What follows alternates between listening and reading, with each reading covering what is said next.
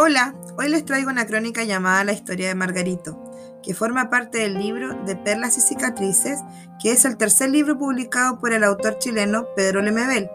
Este está dividido en ocho partes y contiene 71 crónicas. La historia de Margarito. Tendría que arremangarme los años para recordar a Margarito, tan frágil como una golondrina crespa en la escuela pública de mi infancia, la escuelita Ochagavía.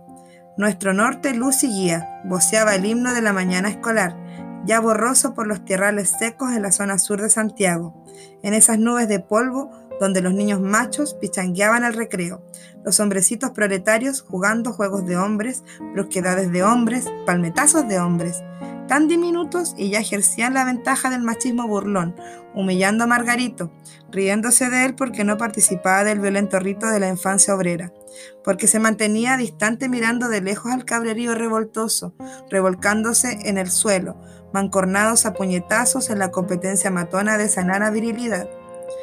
Y parecía que Margarito, vaporoso, despreciaba profundamente la prepotencia de sus compañeros, esa única forma bruta de comunicarse que practicaban los hombres.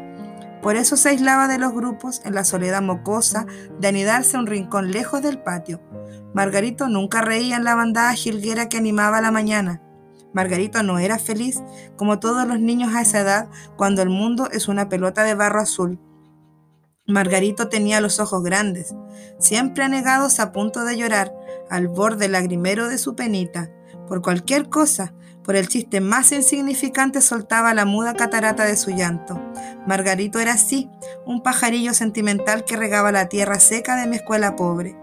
Margarito era el reír de la clase, el juego preferido de los cabros grandes que le gritaban, Margarito maricón, puso un huevo en el cajón. No le dejaban en paz con la letanía cruel de ese coro que no paraba hasta hacerlo llorar, hasta que sus ojazos, nerviosos, se vidriaban con el amargo suero que hería sus mejillas. Margarito era así, un pétalo fino y lluvioso en medio de la borrasca pioja del piñén estudiantil. A esa edad, cuando la niñez asume la perversión como un entretenido juego, torturando al más débil, al más diferente del colegio, que escapaba al modelo masculino impuesto por padres y profesores.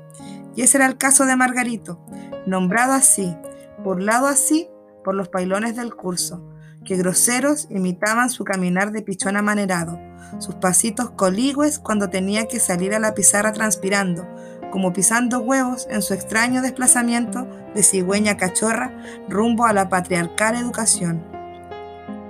Lo recuerdo tan solo en ese tristísimo exilio de princesita traspapelada en un cuento equivocado. Lo veo así, al borde de la crisis esa mañana del 60, cuando Caritas Chile regaló un montón de ropa norteamericana para la escuelita Ochagavía. Eran fardos gigantes de ropa, de pantalones, poleras, zapatos, camisas, casacas, que los curas habían seleccionado para los niños varones. Tiras usadas que el imperio repartía a Sudamérica para tranquilizar su conciencia. Trapos multicolores que los chiquillos se probaban entre risas y tirones y en medio de esa alegre selección apareció un vestido, un largo y floreado camisón que los cabros sacaron calladamente del bulto.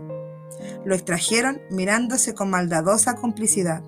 Margarito, como siempre, flotaba más allá del bullicio en la balsa expatriada de su lejano navegar. Por eso no se percató cuando lo rodearon sujetándolo entre todos, y a la fuerza le metieron el vestido por la cabeza, vistiéndolo bruscamente con esa prenda de mujer. Creo que nunca olvidaré esa escena de Margarito con los ojos empañados, envuelto en la percala floral de su triste primavera. Lo veo a pesar de los años, interrogando al mundo que se cerraba para él en una ronda de carcajadas. Lo sigo viendo acurrucado como una palomita llorando, mirando las bocas burlescas de los niños, desfiguradas por el océano inconsolable de su amargo lagrimal. Han pasado los años, llorosos, terribles, malvados, y jamás se me borró ese cuadro, como tampoco la chispa agradecida que brilló en sus pupilas cuando compartiendo las burlas me acerqué para ayudarlo a quitarse ese vestido. Nunca más vi a Margarito desde el final del curso. Tampoco supe qué pasó con él desde esa violenta infancia que compartimos los niños raros, como una preparatoria frente al mundo para asumir la adolescencia y luego la adultez, en el cacaroleante escupitajo de los días que vinieron coronados de crueldad. Es posible que a pesar de su alondra empapada haya naufragado en esa travesía de intolerancia, donde el trote brusco del más fuerte estampó en sus suelas el celofán estropeado de un ala de colibrí.